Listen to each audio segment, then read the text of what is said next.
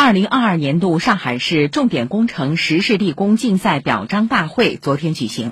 会前，市委书记陈吉宁、市委副书记、市长龚正会见了先进集体和先进个人代表。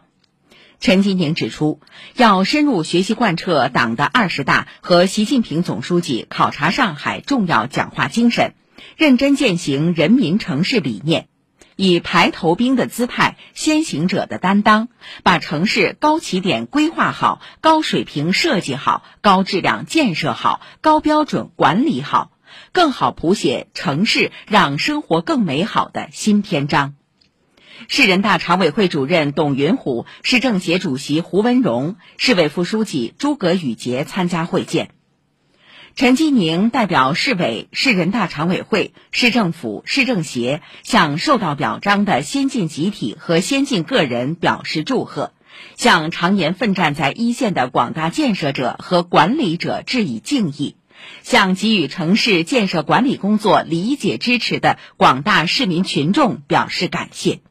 他说：“过去一年，广大城市建设者和管理者克服疫情影响，奋战在重大工程和实事项目建设的第一线，在城市规划建设和运行管理中创下佳绩，立下新功。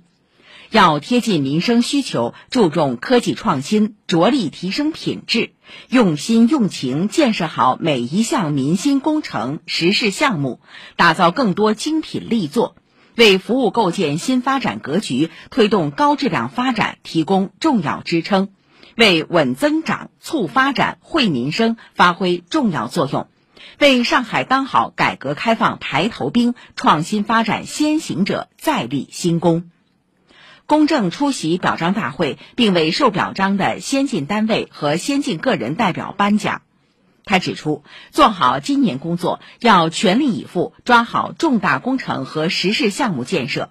强化项目牵引，在推动经济实现质的有效提升和量的合理增长上下更大功夫，强化民生导向，强化创新驱动，强化底线思维。市领导吴清、张维、宗明、张小红、于丽娟出席相关活动。二零二二年，全市完成重大工程投资两千零九十九亿元，同比增长百分之七点二。